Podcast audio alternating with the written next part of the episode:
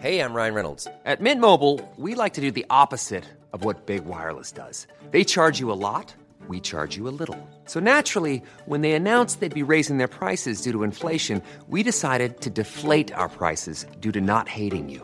That's right. We're cutting the price of Mint Unlimited from $30 a month to just $15 a month. Give it a try at mintmobile.com slash switch. $45 upfront for three months plus taxes and fees. Promo rate for new customers for limited time. Unlimited more than 40 gigabytes per month. Slows. Full terms at mintmobile.com. L'Entertainment Lab by Newton Studio, c'est le podcast 100% Brain Entertainment. Créatifs, responsables de marque, directeurs de plateformes technologiques, Pure Players Entertainment et Communicant 3.0 nous partagent leur point de vue sur l'avenir des marques et du divertissement à l'ère digitale. Ce podcast est animé par Alexis Ferber. Bonjour à tous, je suis ravi d'accueillir Roy Amit, qui est directeur général du Grand Palais Immersif. Bonjour Roy. Bonjour. Donc c'est un plaisir de, de t'avoir pour ce podcast. Ça va être un podcast sous le signe de la culture, parce qu'on va parler du, du Palais Immersif, euh, d'ailleurs qui est situé 110 rue de Lyon, à côté de la Bastille. Tout à fait. Donc c'est très central dans Paris.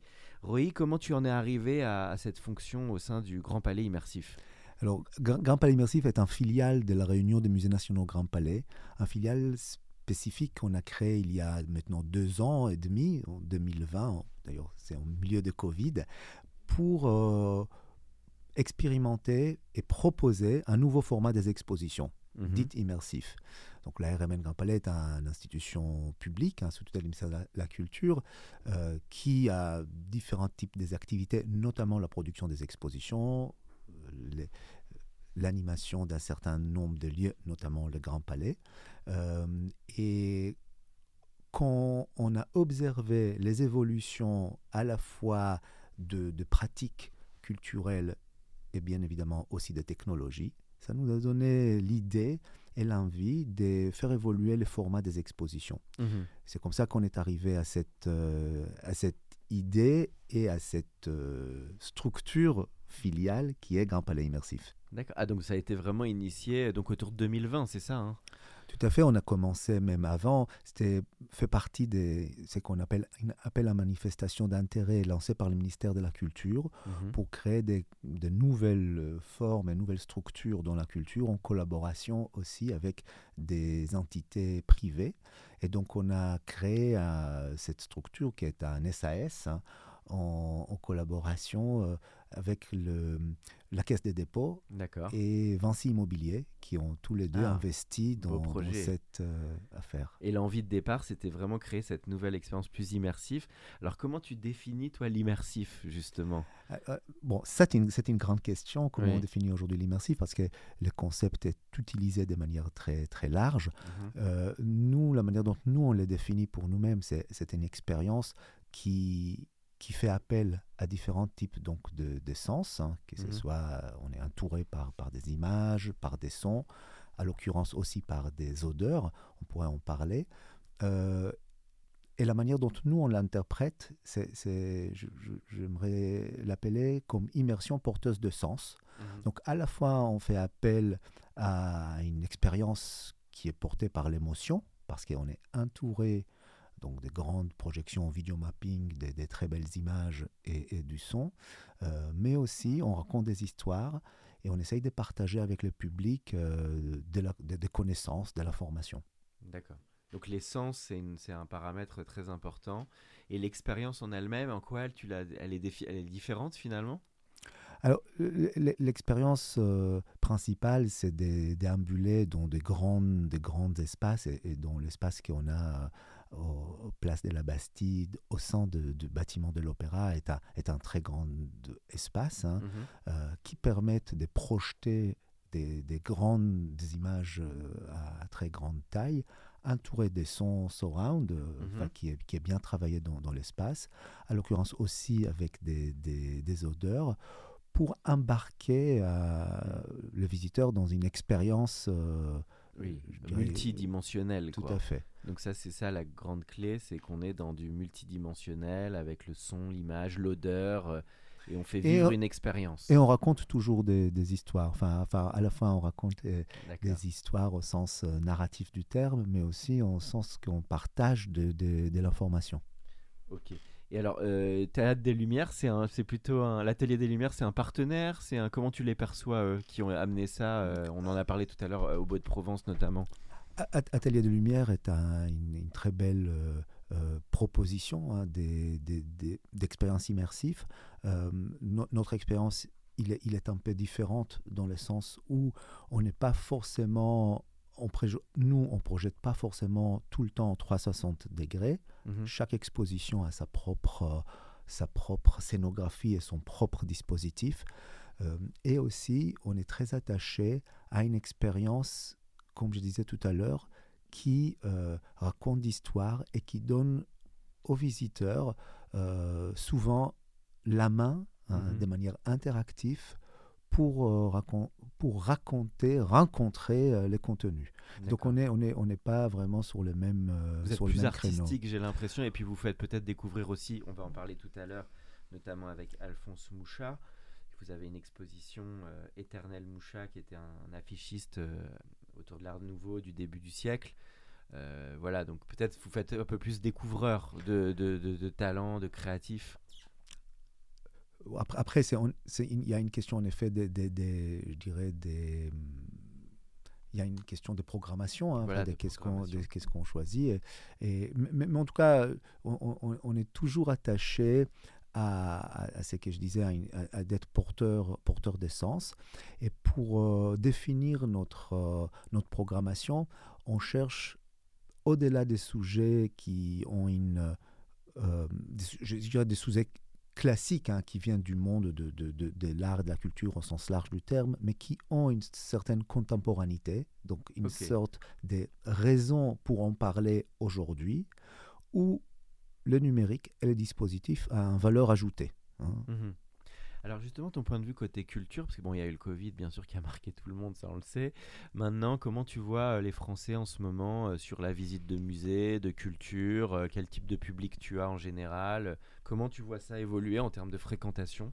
Alors, de, de manière générale, je pense que la fréquentation, en tout cas parisienne, elle est très, très bonne. hein. Enfin, les gens ont trouvé les goûts euh, des, des sortir des, des, et, des, et des aller euh, vers, vers de- des lieux et des propositions culturelles qui se trouvent euh, dehors. À un Mhm. moment donné, en passage à la sortie de Covid, on s'est posé des questions. Est-ce que les gens vont retrouver euh, Oui, le les goûts, plaisir. euh, Exactement. Ap- Après, après du fait qu'on est très... le- le- Les propositions en ligne et les propositions chez soi sont, sont débordantes et de plus en plus.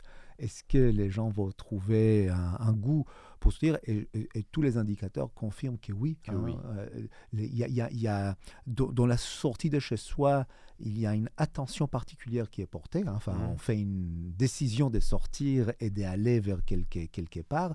Et il y a également euh, le, le plaisir de se trouver, hein, de se retrouver ailleurs, de, de se trouver avec d'autres personnes.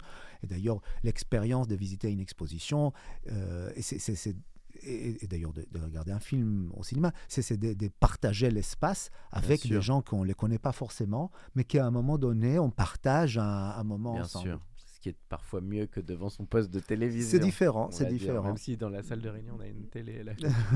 Euh, le, le- le- petite question là-dessus, parce que c'est vrai que le cinéma, c'est intéressant que tu fasses le parallèle. Cinéma, il a eu un peu. bah, il est en train de revenir, mais, mais il a été challengé. Beaucoup de gens qui sont aujourd'hui dans la distribution de films disent qu'aujourd'hui, il faut un événement. Ils le disent beaucoup parce que euh, les séries euh, ont mis la barre haut. Les gens, finalement, sont habitués à visionner beaucoup de choses. Et donc, ce qui se dit dans le cinéma, c'est que maintenant, il faut frapper très fort parce que. Bah, comme tu dis, il faut donner une raison de, de venir. Est-ce que c'est un peu, tu penses la même chose dans le monde des, des musées? Et, et est-ce que finalement l'immersif, ça participe à ça, de créer une différence finalement? Tout à fait. Je pense qu'il y a un peu de ça. L'immersif participe à ça dans le sens où on ne peut pas créer cette expérience chez soi. Enfin, Voilà. On pourrait mettre une casque. euh, euh, On va y aller après, je vais t'amener voilà, sur le VR et le euh, sur- sur, la tête. Mais, mais c'est encore une autre expérience. hein. Et, et donc, du coup, l'expérience d'une exposition immersive, il est, il est vraiment euh, Unique. une- euh, unique et une particularité. On ne peut pas aller faire ça chez soi. hein. Mm. Et donc, euh, y a une, je dirais, ça donne une raison pour, pour, sortir et, et, et- et retrouver. On, on dit ça en anglais, euh, tu sais, des location-based entertainment. Enfin, ça veut Mhm. dire on sort de, de chez soi vers des lieux qui sont, qui sont dédiés à, à une proposition culturelle. En termes de public, alors sans faire toute la morphologie, mais il y a, y a, donc beaucoup de Parisiens en majorité, ou tu as quand même pas mal de touristes internationaux? Est-ce que les jeunes y reviennent? Comment, euh, Quels sont un peu les, les, types de personnes qui viennent finalement? Alors, le, projet de public des expositions est tout d'abord dépendant du sujet. Hein. Mmh. je pense que ça, c'est une, une, grande, euh, je dirais, basique. Mmh. basique. Et, donc, notre euh, exposition précédente autour de Venise on n'a pas les mêmes publics qu'on a autour des, des mouchas, hein, dans, la mesure où euh, ces sujets attirent public des compositions différentes. Euh, c'est qu'on pourrait constater, parce que là, des coups, on est depuis euh, trois semaines ouvert cette, cette, nouvelle exposition, donc je peux dire qu'on est sur un, public plus jeune qu'on a vu sur un sujet comme Venise, donc parfois beaucoup plus jeune. Mmh on a de manière plus générale, et là je pense que c'est une question de format, un public plus familial, hein, enfin qui vient. Donc je dis plus, plus c'est par rapport à des expositions dites classiques, hein, parce qu'on mmh. a, on a une grande intériorité des, études de public hein, sur, sur, les grands palais par exemple, et on voit que ce type de, après que les, les publics viennent pour un sujet, et le mmh. sujet déterminant par rapport à sa composition, les formats et dans ces cas-là, le format immersif, euh, enfin, qui a aussi des aspects pédagogiques, appelle euh, à, un public plus familial. D'accord, donc c'est vraiment dépendant de la programmation. Euh, pour comprendre. Alors, on va arriver à l'expo, mais alors, je crois que tu as une dizaine de permanents, donc il faut les saluer aussi euh, dans ce podcast, ton équipe euh, directe. Et puis, tu as ensuite, des, j'imagine, des personnes additives, qui, additionnelles qui viennent se greffer sur les prods d'expo, etc. Tout à fait. Donc, bah, Grand Palais Immersif, c'est, une toute petite équipe, et comme, comme, tu l'as dit, il faudra absolument les, les saluer. On a, on a des collaborateurs qui gèrent tout l'aspect euh, front office, euh, mhm. accueil de public, sécurité. Et après, expo par expo, on a des équipes créatives hein, qui travaillent sur la, création des, expos. Ça commence avec les curateurs, comme on dit, curation. Voilà, donc ça, ça, commence avec ce qu'on appelle une équipe scientifique, hein, mmh. qui, sont le curateur, qui porte le, sujet et, le, je dirais l'angle, euh, l'histoire qu'on veut raconter, et ils sont entourés avec des, scénographes, des, réalisateurs, euh, des compositeurs très important euh, et, et, créer autour, autour d'eux toute une un équipe créative de, mmh. qui, qui, à la fois conçoit et fabrique l'exposition. Ok. Alors on a une actu qui est forte, hein, donc c'est l'éternel Moucha, euh, Alphonse Moucha, qui est un personnage assez inédit. Est-ce que tu peux nous parler de lui et de, bah, cette expo hein, qui va donner envie aux auditeurs de venir? Alors, euh, Alphonse Moucha est une figure majeure de, l'art nouveau de, tournant du siècle, euh, d'origine tchèque. Il, s'installe à Paris à la fin des, des, 19e et il est un des figure majeure, sinon le, pionnier de, l'art nouveau. Hein, de, alors, art nouveau, nous un petit point d'histoire. C'est après la belle, la belle époque et c'est avant le. Tout à fait. Quelle est un peu la courroie, ce que représente l'art nouveau dans l'histoire française L'art nouveau, c'est vraiment euh, le. La, oui, la courbe euh, et, les dessins de l'Art Nouveau sont, sont, très reconnaissables dans mm. la mesure où ils sont euh, renouvelés la manière de, dessiner. Mm. Euh, et c'est les grands vitraux dans le musée d'Orsay, souvent. Tout, tout à fait, tout à fait. On, on, les, on, les, voit souvent sans savoir. Et mm. d'ailleurs, Alphonse Mouchat, on, les reconnaît sans connaître les noms parce que ces images sont, sont, sont, sont très, très connues. et donc, Alphonse Mouchat, euh, qui s'installe à Paris à, cette époque, et un des premiers artistes aussi à, s'immerger dans la, dans la vie de la cité, hein, au sens créatif, parce que euh, il devient un des plus grands créateurs des affiches publicité. Donc mmh. à l'époque, il faudra les situer. On est, on est avant. Euh, la, photographie vient de commencer. Hein. On, a, on, a, très peu de, on, a, on a encore avant les, les images en mouvement. Euh, et oh, toute la publicité, hein, elle, est basée sur des dessins, sur des mhm. dessins graphiques. Et c'est un des premiers à faire ça. Et d'ailleurs, il a dit lui-même qu'il transforme transforme les rues de Paris en une exposition à ciel ouvert. Et il travaille à l'époque avec euh, plein de marques, hein, des marques de champagne, des marques Mhm. de biscuits. euh, et, et bien évidemment, il travaille aussi pour le théâtre. Et une des collaborations qu'il a fait connaître, c'est sa collab- collaboration avec Sarah Bernard, qui est une grande star à l'époque. Et c'est lui qui musical. dessine, et c'est lui qui dessine ses, ses affiches. Euh, il devient très, très célèbre par, par, par, par- par ça. Euh, et donc, c'est- une des raisons pour laquelle on, on programme, hein, parce que c'est un artiste majeur, euh, mais aussi dans cette, euh, je dirais, rôle qu'il joue comme un créateur qui traverse les lignes hein, Mm. de, de l'art à, l'art appliqué et à la publicité.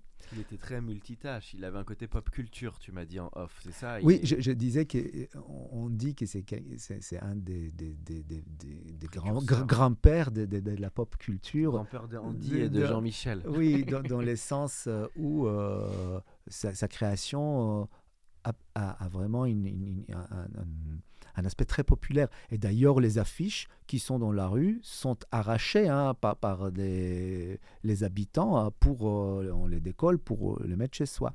Mhm. Euh, et, et donc, il y a, y cette partie-là. Et, cette, et l'exposition, ne- bien évidemment, elle présente l'artiste, présente ces, ces moments très importants de, de sa carrière, mais aussi son, son, dire, son- sa contemporanité, son actualité, euh, et, et- et la présence, depuis toujours, mais aujourd'hui même, de sa création et de sa ligne.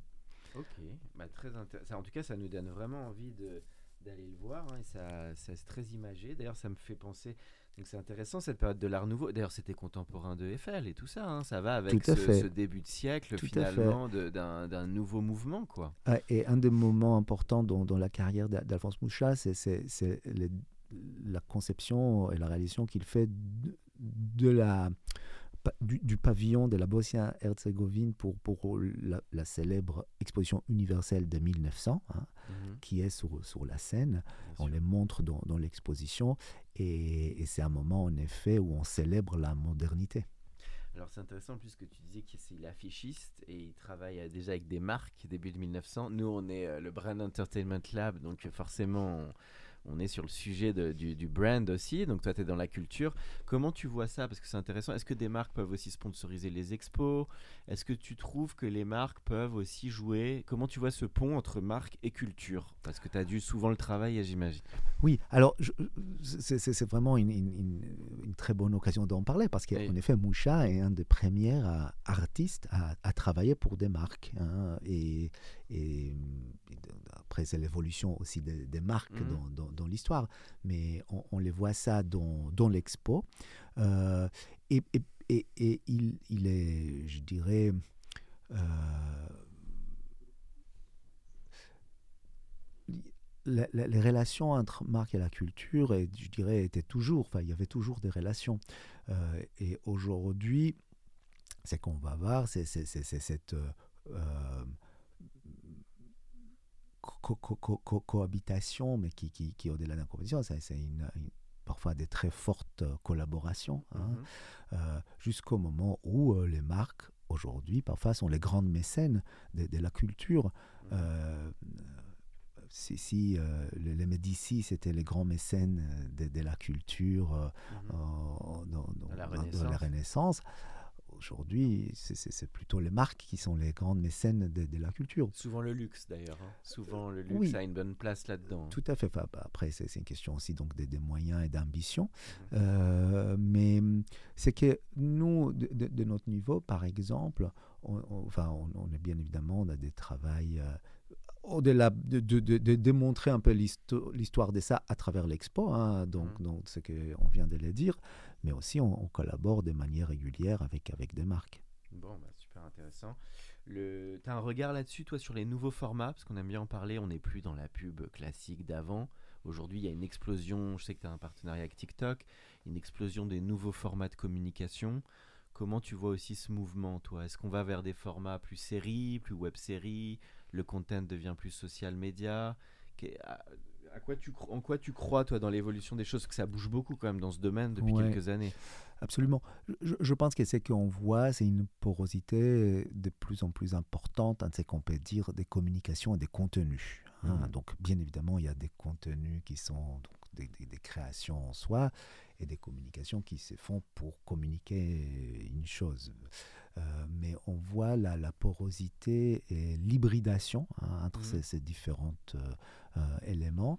Euh, et, et nous, dans, la culture, on suit ça comme, je dirais, comme partie de la société, enfin, comme Mhm. partie de ce qui se passe euh, autour. Euh, et, et donc, de communiquer, toucher, s'engager avec, euh, avec le public sur les différents canaux et les formats qui existent de toute façon. Donc, Mhm. après, on pourrait parfois avoir un rôle précurseur, hein, enfin, d'être en amont parce qu'on est dans la culture, on pourrait, on pourrait se permettre d'une part, et d'autre part, parce qu'il y a une valeur qui est attachée à ça, et donc euh, on, est, on est appelé à, à- On nous appelle aussi pour, pour, pour, pour y réfléchir. Il y a peut-être parfois plus de liberté, euh, d'imagination. Mais donc, en, en tout cas, on vit dans notre temps, et Mhm. dans les temps, euh, ces, fait, ces formats sont, sont, sont Sont hyper clés. importants. Donc ça fait un peu un parallèle avec l'art nouveau. On est peut-être à l'aube d'un art nouveau pour la création et la créativité qui doit Oui. s'adapter à ces nouveaux médias Ouais. aussi. Enfin, de toute façon, il y a, il y a une, je dirais, il y a une sorte d'évolution perpétuelle d'une part, mais d'autre part, il y a de, de- de temps en temps des, des sauts des, des, des- des Mhm. étapes. Et là, euh, euh, avec le numérique, avec les, les différents canaux et réseaux, on est sûrement dans une, une autre ère. Dans un musée comme le, le Grand Palais Immersif, donc le- les, les basiques de communication, donc c'est forcément le RP est très important, PR, tu as un peu de médias, tu as aussi du content, du social media. C'est quoi les briques clés finalement de communication dans ton domaine? Parce que t'étais, il faut dire que Roy, avant d'être au, pl- au- au Grand Palais Immersif, était dans des fonctions euh, aussi communication et contenu. Oui, plutôt digi- digitaux, en effet. Euh, ce qui reste euh, super important, je dirais, en, en tout cas, la prescription, très Mhm. important, surtout dans la culture, c'est tout d'abord c'est la bouche à oreille. hein. Et c'est de dire, de la guerre.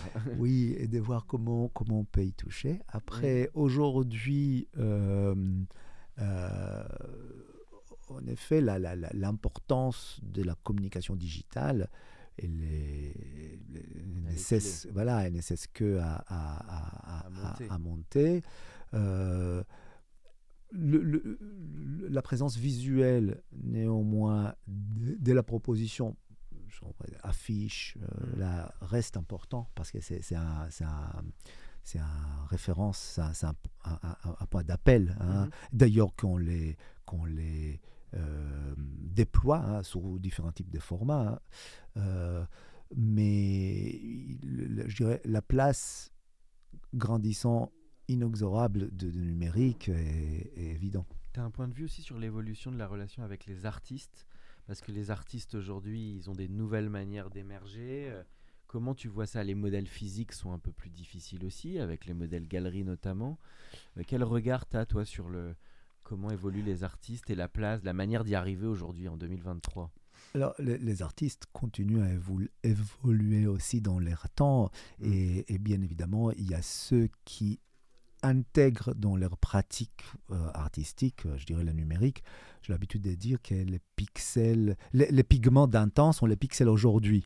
Donc euh, les artistes intègrent comme, un- comme un outil, d'une part, mais aussi comme un vecteur hein, des, des communications, des relations avec, euh, avec, avec, le public, avec, Mhm. avec le monde, les différents canaux numériques.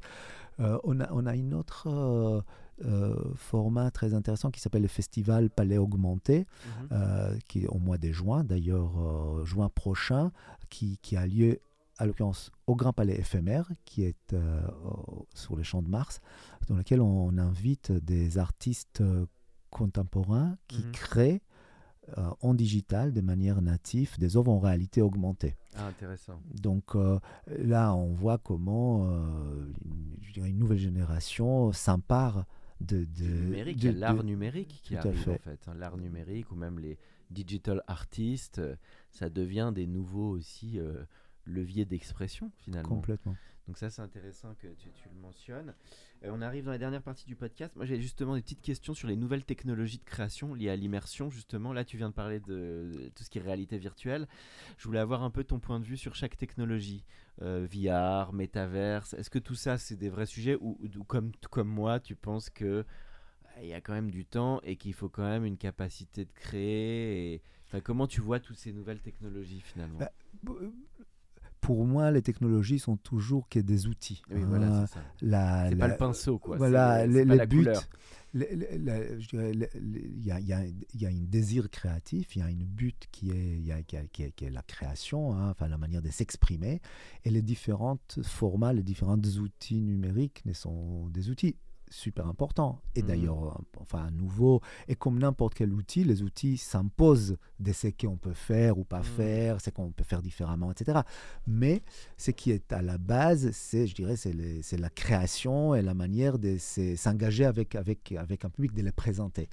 Donc maintenant que c'est soit... là qu'est le challenge, de, évidemment, du métaverse ou de le VR, c'est que ce sont finalement des technologies qui existent, mais comme tu dis, encore faut-il créer des expériences suffisamment fortes mhm. pour que ça donne envie. Et c'est tout le sujet. Euh, et puis après, l'autre problème du métaverse, peut-être, c'est le côté que ça isole. Parce que mhm. ce que j'ai bien aimé dans ce que tu as dit sur le côté physique, mhm. c'est que ce sont des expériences ouvertes, réelles, où on finalement connecte avec les autres. Et un des soucis de, de, ce type de casque, c'est que ça a une vertu d'isolation. Je ne sais, pas ce que tu en penses. Oui, je pense que. D'isolement. Après, on voit arriver ce qu'on appelle le verre collectif. Donc, on voit arriver, ça va avec la technologie qui évolue, aussi des expériences qu'on pourrait dire en. Oui, mixte un peu. Euh, exactement. Mais, mais en même temps, ça va rester. Il faut un il faut un appareil, hein, donc il faut s'appareiller. Euh, et donc, c'est de toute façon une autre type d'expérience.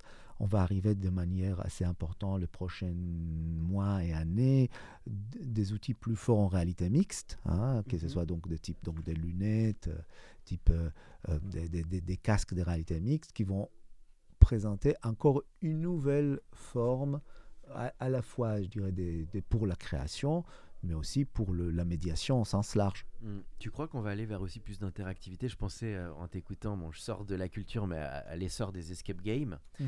et de l'interactivité. Mhm. Je sais même que mhm. tu as du théâtre immersif à New York. Tu sais, une, euh, je sais pas si tu connais cet exemple du théâtre euh, qui est assez connu où tout le monde va et tu, tu, vas comme voir une pièce et tu vas voir différentes scènes ou même des acteurs aux États-Unis. Est-ce que tu penses qu'on va aller vers ça, de quelque chose d'un peu plus narratif, d'un peu plus interactif ou... Oui, complètement. Je pense que c'est tout ça, c'est des exemples de, des nouveaux formats ou des évolutions donc des formats qu'on connaît, mm.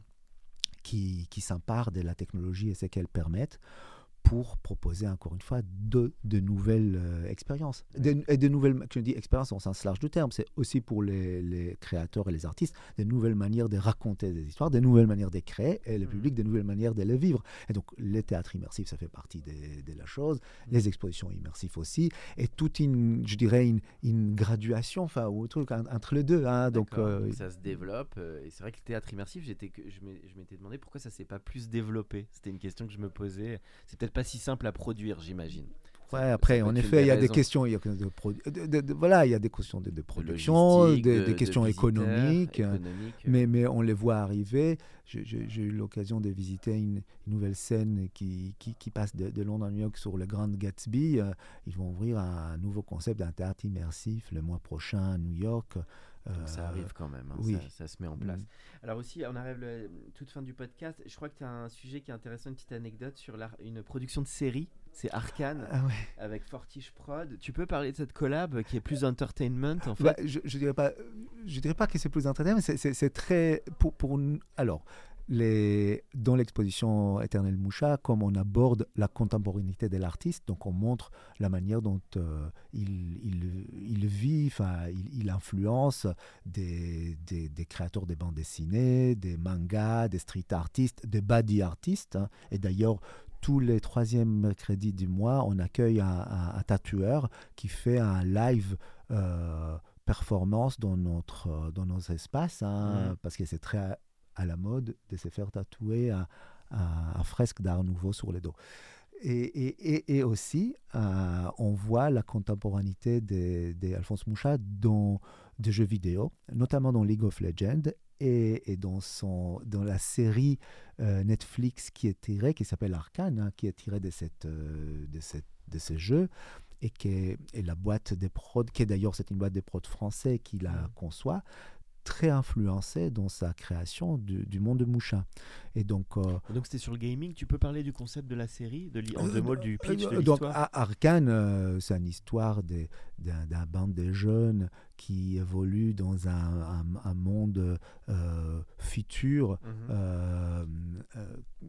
et de je dirais, de leurs aventures, mais toute la conception visuelle de ces mondes. Donc c'est un, dessin animé hein, qui est tiré de, de jeux et, toute la conception visuelle. Ça se passe en anglais. Ça se passe à quel, dans En fait, c'est dans un ville euh, imaginaire. Imaginaire. Euh, c'est un peu à la Ready Player One de Spielberg, quoi. Un petit côté. Euh, oui, oui bah, après une ville très stylisée. Très stylisée. Et, elle est stylisée Art Nouveau Moucha. Ah et, oui. C'est qu'on montre dans, dans l'expo, c'est la manière dont les artistes de la série, de, du dessin animé, on s'inspirait des éléments de, de Moucha. Donc on les montre ça sur un grand écran dans, dans l'expo. Ah donc ils ont vraiment puisé leur inspiration dans l'œuvre de Moucha. Tout à fait. Ça c'est intéressant de voir les, les, ponts qu'il y a parfois entre des univers très différents, enfin mmh. l'univers artistique et créatif et le monde des séries. Mmh. Et euh, donc ça c'était vraiment un exemple euh, qu'on voulait mentionner. Euh, alors la petite question que je pose toujours aux invités, si les auditeurs se souviennent bien, et eh ben, c'est effectivement tes goûts en matière de, de c'est plus tes goûts personnels. Hein. Ça peut être un ciné, série, BD, musique, en tout cas des créations qui te marquent de tout temps, soit récents ou soit de tout temps. Voilà, des œuvres. Ah oui, bon, je n'ai pas préparé donc cette réponse et, j'ai une, pense pas une bagage.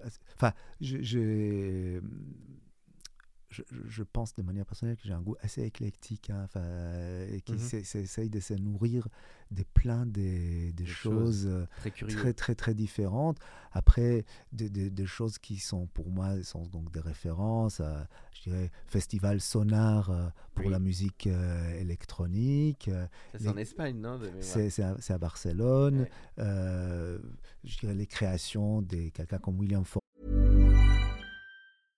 Imagine the softest sheets you've ever felt. Now imagine them getting even softer over time. That's what you'll feel with Bowl and Branch's organic cotton sheets. In a recent customer survey, 96% replied that Bowl and Branch sheets get softer with every wash. Start getting your best night's sleep in these sheets that get softer and softer for years to come. Try their sheets with a 30-night guarantee. Plus, get 15% off your first order at bowlandbranch.com. Code BUTTERY. Exclusions apply. See site for details.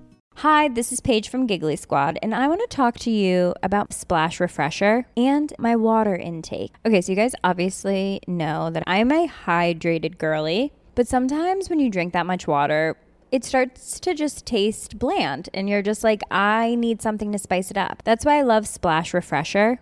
It has zero sugar, zero calories, and it's a splash of sweetness. And they come in five different flavors. They're so good. Wild berry, acai grape, pineapple mango, lemon, and mandarin orange. My favorite is the wild berry because I just I just love a berry. So if you're like me and you're drinking water all day, then try Splash Refresher. It's going to absolutely change your water game and it's good for you. Site dans, dans, la danse euh, contemporaine et le travail avec les, les images, des de travaux plastiques des artistes comme euh, Bill Viola. Ah oui, euh, euh, T'as dû faire toi, tous les musées, et, non? As dû faire Oui, je fais pas mal. Je, oui. Le Guggenheim, t'as fait tous les Guggenheim? T'as fait euh, Alors, Venise Oui, je, ne sais pas tout, mais un certain nombre. Et, et, et notamment, euh, tout récemment, j'ai découvert un artiste euh, que je ne connaissais pas dans le Guggenheim New York qui s'appelle Nick Cave. En fait, c'est hmm. un homonyme. C'est pas les... Moi, moi je suis hmm. allé en sans, sans, trop regarder, j'étais un peu. Je pensais, ah oui, c'est intéressant, Nick Cave, il, il, il, fait une exposition au Guggenheim. Et en fait, c'est pas du tout les, Nick Cave, les chanteurs, c'est Nick Cave qui est un artiste plasticien euh, d'origine américaine qui fait des trucs super intéressants. Mhm. Nickel. Ah bah tu, ah, tu nous as donné des bonnes références là. Sonar, T'as bon Google ça, Bill Viola. Moi Bill Viola ça m'avait marqué, j'avais vu à Venise le c'était des rétroprojections de Bill Viola. Tu vois des gens qui en prennent des, des comme des jets d'eau et tu sais, tu es Mm. hyp- hypnotisé Mm. par les, par les Mm. tableaux. C'est un grand Bill Viola. Il est Ouais. toujours vivant Bill Viola? Tout à fait. Toujours vivant. Ouais. Quel, quel âge il a? Il doit avoir Il doit être- dans les 75 ans. Il vit où tu vois? Il est côte Aux est, États-Unis, Il est côte est, États-Unis. lui tu Je sais côte pas tu sais pas? où il vit. Mm. Bon, En tout cas, on sent toute ta passion de l'artistique. Ça, ça fait plaisir. T'as pas cité de film ou de série. Hein. Alors pour série, euh, Je te lance sur Fauda, comme il faut dire Croé a un Oui. petit, petit lien avec Israël. oui, oui, en effet. Fauda, c'est en effet c'est une très très bonne série dans ses débuts. hein. Enfin là aujourd'hui, bon, on peut Oui. rien de, J'ai moins aimé la dernière saison. Oui, ouais. elle, je pense qu'elle elle, elle- elle se formate un peu, hein, et donc, euh, mais c'est c'est une très très très bonne série. Euh, C'est celle qui a le plus marqué, tu penses, depuis les dernières années en Israël. Ils sont, oui, c'est- c'est c'est un énorme truc de. C'est comme Casa de Papel en Espagne, Fauda en oui, Israël. oui, bah surtout après, elle était un peu ad- adoptée par, euh, par, par Netflix. hein. Alors, ce qui est intéressant. Mais après, Israël a, été un, Mm. créateur des séries très, très important. Avec Yes, Yes Prod notamment. Euh, oui, alors vous, vous avez vu euh, euh, En traitement hein, qui a Ah oui, cartonné sur En Arte. analyse. Et voilà, et, avant aussi aux États-Unis, In Treatment, et Mm. qui est à l'origine une série en effet israélienne qui s'appelle Betty Pool. Voilà, donc petite pensée pour euh, nos, nos amis israéliens. Et, euh, et la toute dernière question, c'est le conseil que tu donnerais pour un ou une jeune qui veut se lancer et bah, dans le monde finalement de la culture? Toi qui as fait tout ton parcours là-dedans, euh, qu'est-ce que, qu'est-ce, quelles sont tes, tes leçons pour les, les jeunes qui veulent se lancer là-dedans? Ah ouais. Je, je sais pas, je suis pas bon de donner des leçons, donc je, je sais rien, mais je, pense que toi ce que tu as appris. dire. non, mais je, je pense que les- les- la, la, la curiosité hein, Oui. est, Et est, clé. est un clé. Oui, on l'a senti déjà dans Ouais. tes inspirations, tes musées. Et, bah, et ça marche, on, on gardera la curiosité. Merci beaucoup Roy, c'était un grand plaisir de, t'inviter à- au podcast. Pour ceux qui sont encore avec nous, merci de nous avoir écoutés. Pensez à aller mettre une note au podcast dans la section notes et avis sur Apple Podcast. Cela nous ferait énormément plaisir et nous permettrait de continuer à faire grandir ce podcast consacré au Brain Entertainment. À bientôt pour un nouvel épisode.